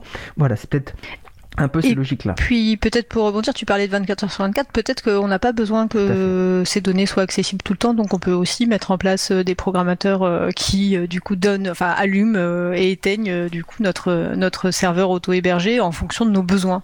Alors ça dépend combien on est dessus, ça dépend euh, voilà le type de contenu qu'on qu'on a diffusé, mais je trouve que c'est quelque chose qu'on oublie euh, parfois et qui peut être assez intéressant. Et puis aussi on peut peut-être penser du coup à, avoir de l'énergie renouvelable. Je pense qu'il y a du coup des on trouve des tutoriels sur euh, voilà comment connecter par exemple un Raspberry à un panneau solaire en direct. Et là, pour le coup, on a, on a encore une autre rapport écologique sur l'alimentation, effectivement, de, voilà, de son, de son auto-hébergement. Tout à fait. c'est vrai. Sur, sur ce sujet de, du Raspberry Pi euh, branché à, un panneau solaire, euh, effectivement, euh, les, les, curieux de la, de la cartographie et, et fans d'OpenStreetMap peuvent aller jeter un petit coup d'œil du côté des, projets autour des balises RTK ou autres qui du coup utilisent ce procédé de façon assez heureuse. Très bien, merci pour ces, pour ces précisions. Alors c'est vrai que hum, euh, si on, met un serveur pour, euh, pour les, les, photos familiales, euh, peut-être que le serveur n'a pas besoin de connecter entre 23h et 7h du matin. Hein. personne va aller consulter les photos de, du serveur pendant la nuit. Donc voilà, pour illustrer un peu ce que tu disais, tu disais Angie. Bon, alors après, effectivement, si on veut héberger ces données de manière un peu réfléchie, bon ben le collectif chaton est, est, là pour vous. Hein. Je crois que j'ai cherché sur, sur internet avant, mais je crois que c'est quand même la plus grosse communauté dans la galaxie d'hébergeurs euh, ouvert et, transparent. Euh, j'en ai pas vu ailleurs. On, peut y aller. Euh, enfin, en, tout cas dans le système solaire. J'ai pas vérifié la galaxie, mais je crois que vous pouvez avoir, vous pouvez avoir confiance là-dedans. Une, dernière question à, tous les deux avant de, avant de se quitter. C'est peut-être la question bonus que, que, que je vous ai pas fait, préparer. Mais c'est finalement comment vous voyez l'évolution de l'auto-hébergement dans les années à venir là? Angie? Bah du coup alors bon moi avec ma casquette et mon prisme chaton tu vois je, je, je, je revendique pas l'auto hébergement au sens euh, voilà en tout cas euh, héberger chez soi. Pour moi il y a vraiment ce truc de justement avoir voilà dans une proximité voilà des collectifs des structures qui vont héberger les, les données de, de tout à chacun. Et je pense qu'on va vers de plus en plus effectivement de relocalisation. On parlait tout à l'heure de de décentralisation mais du coup, ça va pour moi avec aussi une notion de relocalisation, euh, de pouvoir euh, du coup bah, rencontrer euh, le, prestataire qui va gérer mes, voilà les services auxquels je souhaite accéder, mes données, pouvoir faire avec voilà cette notion du coup de justement avoir une transmission de compétences en se tournant vers des personnes euh, qui on les ont déjà et qui vont pouvoir euh, entre guillemets nous les transmettre et donc faire partie d'un projet plus collectif. Je pense que c'est assez intéressant. Je, je, suis tombée sur un truc de disant tiens voilà si on veut monter un auto-hébergement peut-être qu'il faut le penser de manière collective, c'est trouver voilà des voisins qui sont intéressés, certains ayant les compétences, certains ayant la disponibilité et trouver le, la façon d'organiser tout ça et en gros devenir finalement enfin même si c'est pas forcément euh, euh, une démarche euh, qui, qui sera validée, mais en tout cas de voilà de faire une sorte de chaton autour de soi. Quoi. Merci. je joins mes voeux à ceux d'Angie là-dessus. je vois vraiment cela, oui, effectivement, comme des actions collectives, hein, qu'elles soient professionnelles ou associatives c'est euh, ce côté euh, à la fois distribué, euh, réparti sur, sur, le monde entier, espérons, mais au moins en France, sur des, des, systèmes ou des services auto interopérables, open source, ouverts, avec des gens qui sont prêts à partager leurs connaissances et puis à travailler tous ensemble. Ce serait vraiment magnifique. Eh ben, merci beaucoup pour, pour ces mots de la fin. Ben, je vais vous remercier tous les deux pour, euh, pour cet échange, moi, moi qui, pour lequel j'ai, j'ai beaucoup appris. Et puis, euh, je pense que voilà, j'espère qu'on a donné envie aux gens d'essayer ou en tout cas de se questionner par rapport, euh, par rapport à leurs données. Merci à tous les deux et je repasse la parole à Isabella. Oui, merci euh, Angie euh, et, Gaël. Euh, je remonte juste deux remarques, quelques remarques intéressantes qu'on a eues sur le salon de WebChat.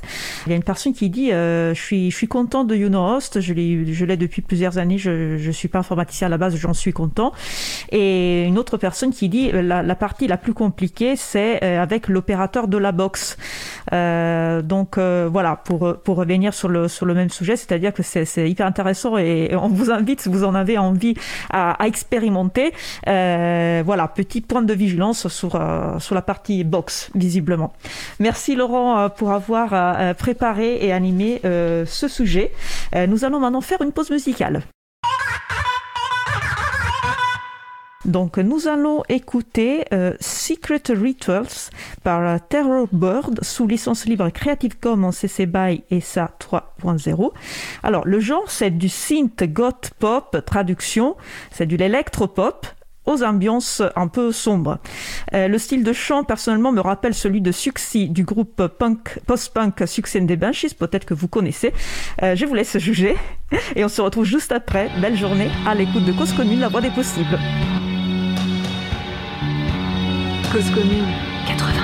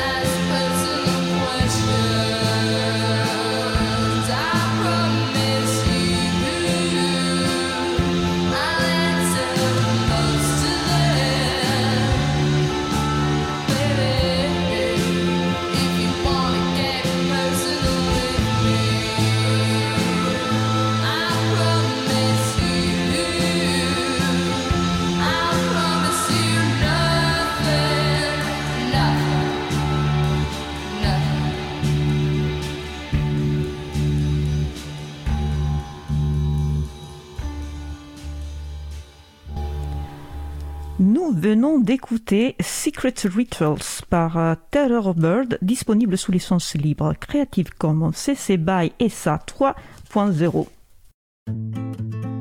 Retrouvez toutes les musiques diffusées au cours des émissions sur causecommune.fm et sur april.org. Libre à vous, libre à vous, libre à vous. L'émission de l'April sur les libertés informatiques. Chaque mardi, de 15h30 à 17h sur Radio Cause Commune, puis en. Je suis Isabelle Vanni, vous écoutez Libre à vous, nous allons passer au sujet suivant. Nous allons poursuivre avec la chronique Que libérer d'autres que du logiciel avec Isabelle Carrère de l'association Antanac. Aujourd'hui, Isabelle a souhaité nous parler de la difficulté de soutenir liberté d'agir et émancipation. Bonjour Isabelle, à toi la parole. Merci beaucoup. Euh, oui, bah en fait, on a longtemps hésité, j'ai longtemps hésité à venir malgré tout euh, à cette, assurer cette chronique aujourd'hui parce que ce que vit Antanac est très très compliqué. Euh, vous allez comprendre pourquoi. Mais en fait, je me suis dit que c'était peut-être le meilleur endroit euh, pour euh, lire pour la première fois un petit communiqué de presse qu'on a fait. Alors pas pour la presse nationale, pour la presse locale plutôt, mais enfin quand même. Euh, alors pourquoi? Ben Parce qu'en fait, Antanac a été la cible d'un commando euh, le dimanche 23 mai qui s'est organisé pour euh, faire exploser, faire disparaître complètement euh, une terrasse des pieds d'arbres végétalisés qui avaient été construits progressivement depuis le premier permis en 2017 et une autorisation d'implanter une terrasse en 2018. Et on avait construit un totem avec des pièces détachées des composants d'ordinateur lors d'un festival. Tout ça avait été conçu et fabriqué euh, avec art et métier par les Antanakiens et Antanakiennes, aidés de nombreux habitants des immeubles avoisinants. Et cette terrasse était devenue comme un, un lieu de convivialité. Au début, on l'avait pensé comme étant une euh, possibilité pour les gens de passer par là avant de rentrer dans notre local. Parce que sinon, on se disait que l'informatique, euh, pour plein de gens, ça allait être euh, non, j'y vais pas. Ils voyaient des ordinateurs, le numérique, non, c'est pas pour moi, etc. Et on s'était dit, par ce biais-là, on va pouvoir toucher les personnes et petit à petit les amener à euh, s'intéresser aux questions numériques et oser faire le pas. Donc, c'était devenu cette terrasse un lieu de convivialité qui transformait les trottoirs et la petite place, du coup, où il faisait plutôt bon vivre. C'était comme un trait d'union entre la rue et les activités différentes de, l'association. Ça servait à la fois de salle d'attente, de lieu de parole, d'échange, de détente, de jeu, etc. Il y avait des belles plantes qui y poussaient, un vieil olivier, un rosier, euh, du jasmin, un genêt, des anémones du Japon, etc. Et pourquoi je vous raconte tout ça? Parce que ça a été comme un coup porté, pas simplement à la végétalisation et à la terrasse, mais euh, ça nous a beaucoup questionné depuis trois semaines presque là maintenant, enfin deux semaines et demie. Ça nous a beaucoup questionné sur qu'ils, qu'est-ce qui était venu, qu'est-ce qu'ils ont attaqué en fait, de quoi il s'agit. Et donc beaucoup d'hypothèses, on a fait beaucoup d'hypothèses, on s'est posé plein de questions. Les autres associations qui sont autour de nous, donc aussi bien Adage que la DSF, que bah, ici, Cause Commune, là où nous sommes aujourd'hui avec vous, à euh, soigner les pieds d'arbres, faire fleurir des bacs aussi. Enfin, voilà, c'était... euh, euh, on se disait qu'on était là aussi avec un trait d'union pour expliquer des choses ou être euh, euh, participer à une vie euh, de quartier et faire passer des messages et notamment le message de la liberté notamment euh, le message de la liberté d'agir, euh, de la force d'émancipation pour tout le monde. Et quand nous arrivions à faire rentrer les gens dans la salle Ola, parce qu'il faut, voilà, quelques chiffres quand même juste pour euh, récapituler, parce qu'Antanac en 2020, c'est quoi? C'est 1500 personnes qui ont été aidées par un écrivain ou une écrivaine numérique publique. C'est 300 personnes qui ont été formées dans des ateliers ou des ateliers de partage, etc., sur des éléments et des logiciels libres. C'est environ euh, 600 ordinateurs en 2020 qui ont été donnés à des personnes, des ordinateurs reconditionnés, installés avec des distributions GNU Linux et des logiciels. Euh, c'est des dizaines d'autres installés quand les personnes viennent avec leur propre ordinateur pour installer, euh, changer de distribution et dire j'enlève euh, Microsoft, j'enlève Apple, je voudrais aller euh, comme euh, avec les outils que vous avez. Et puis des centaines de personnes qui sont venues dans la salle OLA, donc ordinateur en libre accès accompagné, sur des postes qui ont aussi des distributions GNU Linux. Donc je pense que qu'est- qu'est-ce qui les a gênés? Qu'est-ce qui a gêné ce petit commando, vraisemblablement d'une dizaine ou d'une quinzaine de personnes? Nous pensons finalement que c'est ça, c'est la liberté. Il y avait trop de liberté, il y avait trop d'informels, ils savaient pas où nous ranger dans leur case, ils savaient pas comment... Je sais pas. En, fait, on sait pas. On sait pas. Ce qui est sûr, c'est que tout a été pillé, saccagé, minutieusement éradiqué, tout nettoyé. Quand on est arrivé le lundi matin, il y avait plus rien. C'est pas simplement je casse, c'est je casse, j'embarque, je fais disparaître. Donc c'est comme une attaque à la liberté. On a écrit un petit manifeste, du coup, qu'on a posé là sur les, sur les murs de la, du local euh, pour expliquer, pour poser la question. De quoi s'agit-il dans l'acte de destruction de la terrasse, des plantes, des bacs et des pieds d'arbres? Est-ce que c'est empêcher la construction collective d'un espace partagé au sein de l'espace public? Est-ce que c'est nier la puissance des diversités à l'œuvre? Parce qu'en fait, les gens qui viennent à Antanac sont, viennent de tous horizons, culturels, social euh, et même géographiques. Est-ce que c'est on refuse de s'autoriser à faire, à découvrir, à penser? Et on disait ensuite, non, ne renonçons pas à la liberté d'agir et à la force d'émancipation de tous et toutes. C'est une invitation à l'imprévu, à l'inconnu, au spontané des rencontres, en ouverture à l'autre, à la joie, à l'informel, à la liberté, à la possibilité d'un commun, de bien commun, où il y a toujours quelque chose à cueillir pour chacun et chacune. Et on conclut ce qui était dehors, ce qu'ils ont cassé, c'est dedans. Autrement dit, on va pas, on va, pas désespérer. Je suis pas venu pour vous désespérer là, mais juste pour. Euh, je me suis dit, s'il y a un communiqué de presse, c'est évidemment à la radio ici qu'on va le faire passer. Puis là, au sein de l'April, parce que ça fait du sens pour moi là, avec Libre à vous. Et euh, voilà, on a malheureusement pas beaucoup d'autres choses là en ce moment sur euh, depuis trois semaines. Puis on va encore mettre un peu de temps, je pense, à pas simplement s'en remettre, mais réussir à faire une vraie analyse politique, tu vois, de qu'est-ce qu'on dit? On a posé des questions, on a fait des demandes face aux institutions, évidemment. On attend de voir. Pour le moment, on a des... nous vous soutenons. Euh, Isabelle, je n'étais pas au courant de cette, euh, de cette euh, hmm. nouvelle. J'exprime au nom de toute l'April notre, notre solidarité en, en, Tanac et, aux associations du quartier, aux personnes qui, qui vivent le, le quartier. C'est le genre de nouvelles qui nous, qui nous terrasse et je suis, je suis ravie que vous ayez comment dire, la, la réaction de, de, de, faire ce, ce manifeste. Il y a des personnes qui s'inquiètent sur, la, sur le salon de WeChat. Il n'y a eu que des dommages matériel. Personne s'est blessé. C'était fait pendant la, nuit, si j'ai bien compris. Non, pas pendant la nuit. Ça a ah. été fait dans la journée, dans ah, l'après-midi, mais un dimanche. Nous sommes fermés ah dimanche. Dimanche après-midi, quand même, donc à la vue de d'autres bah gens qui étaient présents, des habitants. Beaucoup de gens n'étaient pas là, mais beaucoup de gens étaient là. Certains ont vu, d'autres ont essayé de manifester, de venir, de descendre, de défendre le truc et se sont fait agresser en voilà quelques couteaux et quelques rentre chez toi, etc. On n'était pas là, donc je peux pas dire exactement comment ça s'est passé. ce sont les faits qui nous ont été rapportés. Non, il n'y a pas pour le moment, mais c'est pour ça aussi qu'on a alerté bah, les institutions. Pour le moment, il n'y a pas de personnes qui ont été euh, euh, touchées, mais là, là, les menaces continuent d'exister. Et puis du coup, euh, voilà, on a. Non, on, on laissera pas. voilà. Oh. Une de mes responsabilités, là, du coup, en tant que présidente d'Antanac, c'est de faire attention à tout le monde, là. Aussi bien les personnes qui viennent que les gens bénévoles qui sont à Antanac. Et donc, euh, on est prudent. On a fermé pendant une semaine, puis là, on a réouvert parce qu'il n'y a pas de raison de, de, punir les gens, notamment ceux qui viennent pour les permanences d'écrivains publics. Puis là, la, la semaine dernière, on a réouvert aussi à d'autres, mais doucement, tranquillement, en étant ensemble. Enfin, voilà, on se. Donc, si j'ai bien compris, une, enquête est en cours quand même pour essayer de. J'ai déposé une plainte, oui. Voilà, euh, les, les, responsables. Euh, tu disais, il y, a, il y, a, la personne qui s'est blessée, c'est déjà ça, mais en, même temps, se faire agresser pendant que tu essaies de comprendre ce qui se passe, je pense aux personnes qui auraient essayé de, voilà, de, de, de manifester, de demander ce qui se passait, mm. c'est pas, c'est pas non plus joyeux au-delà de l'acte. Euh, et donc, euh, voilà, je, je, suis. C'est une nouvelle qui m'a beaucoup, euh, m'a beaucoup mm. touchée. Et merci de d'avoir partagé avec nous. Et merci d'avoir lu le, le, le, manifeste. Je ne sais pas s'il y a un lien euh, où on peut. Euh, pas encore. On, va, on, va, on, va, le mettre sur notre. N'hésite pas à nous communiquer. Oui, comme ça, on, pourra le, le, communiquer à notre et le, relayer à notre tour. Mais par contre, on va organiser parce que je ne sais pas encore comment les choses vont se passer. Mais ce qui est sûr, c'est que là en juin, on va organiser une, une fête de solidarité sur, la, sur le, lieu, là, sur la rue d'Imet. Et là, plus on sera nombreux, mieux ce sera. Bah, je, je pense qu'en plus, vous, vous, faites, comme, comme on disait, l'importance des liens non, de, de, du local. Donc, je pense que vous avez tissé des liens aussi avec, avec les associations, les habitants de quartier. Donc, je, je n'ai pas de doute que les, les personnes répondront euh, à, votre, à votre appel et qui, qui feront la fête avec vous. Merci. Voilà. Euh, merci beaucoup Isabelle. Euh, donc je, je, te donne le rendez-vous pour la prochaine chronique Quoi libérer d'autre que du logiciel avec Interact, du coup à la rentrée, avec de bonnes nouvelles, j'espère. J'espère aussi. merci, merci, beaucoup. Et je vais tout de suite vous dire, donc allons passer au sujet suivant.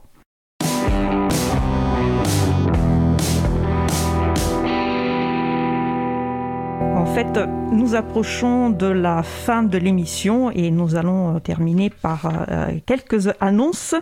Euh, donc, passons à les actualités à venir pour l'April et le monde du libre. Quoi de libre? À l'occasion des élections régionales et départementales des 20 et 27 juin 2021, l'April propose aux personnes candidates de signer le pacte du logiciel libre afin de marquer leur engagement, si elles sont élues, à mettre en place une priorité au logiciel libre et au format ouvert dans leur collectivité. Nous invitons bien sûr toutes celles et ceux qui le souhaitent à contacter les candidats et candidates, particulièrement les têtes de liste, pour les encourager à signer le pacte du logiciel libre et profiter de l'occasion pour les sensibiliser aux enjeux des libertés informatiques. Toutes les informations utiles sont sur le site candidat.fr. Pour tous les événements autour du libre, nous vous invitons toujours à consulter l'agenda du libre, agendadulibre.org, qui est un site hébergé par l'April. On commence finalement à avoir des événements en présentiel, donc n'hésitez pas à regarder s'il y a un, événement euh, près de chez vous. Pour cela, la cartographie des événements à venir, toujours sur le site de l'agenda du libre, est très pratique. Et il y a aussi des événements en ligne, voire des éléments en format mixte, sur place et à distance. Mercredi 9 juin à 21h, donc euh, demain soir, Emmanuel Reva, avec l'aide de mon collègue Fred, nous fera découvrir ses talents de DJ avec une playlist. Je cite, le genre c'est hip-hop, rockish, tech, mais plutôt moelleux. Il est possible d'intervenir en direct au cours de l'émission et euh, c'est bien évidemment sur euh, la radio Cause Commune. Nous avons encore quelques minutes avant la fin de l'émission. Donc j'en profite pour faire euh, pour vous rappeler que vous pouvez laisser un message sur le répondeur de la radio pour réagir à l'un des sujets de l'émission, nous poser une question ou tout simplement nous laisser un message. N'hésitez pas à nous faire des retours. Le numéro du répondeur est 09 72 51 55 46. Je vous rappelle que la radio Cause Commune, la voix des possibles sur la bande FM sous 93.1 en Ile-de-France, c'est midi à 17h, puis de 21h à 4h en semaine, de vendredi 21h au samedi à 16h et le dimanche de 14h à 22h. Notre émission se termine. Je remercie les personnes qui ont participé à l'émission. Vincent Calam, Laurent Costi, Angie Gaudion, Yves Gaël Chény, Isabelle Carrère. Aux manettes de la régie aujourd'hui, mon collègue Étienne. Merci également à l'équipe des personnes qui s'occupent de la post-production des podcasts. Samuel Aubert, Elodie Daniel Giraudon, Langain, bénévole à l'April, Olivier Gréco, le directeur d'antenne de la radio. Merci aussi à Quentin Gibaud, bénévole à l'April, qui découpera le podcast complet en podcast individuel par sujet. Vous retrouverez sur notre site web april.org toutes les références utiles ainsi que sur le site de la radio causecommune.fm. N'hésitez pas à nous faire des retours pour indiquer ce qui vous a plu mais aussi des points d'amélioration. Vous pouvez également nous poser toutes questions et nous y répondrons directement ou lors d'une prochaine émission. Toutes vos remarques et questions sont les bienvenues à l'adresse contact@libreavou.org. Nous vous remercions d'avoir écouté l'émission. Si vous avez aimé cette émission, n'hésitez pas à en parler le plus possible autour de vous et à faire connaître également la radio Cause Commune, la voix des possibles. La prochaine émission aura lieu en direct mardi 15 juin 2021 à 15h30. Nous vous souhaitons de passer une belle fin de journée. On se retrouve en direct mardi 15 juin et d'ici là, portez-vous bien.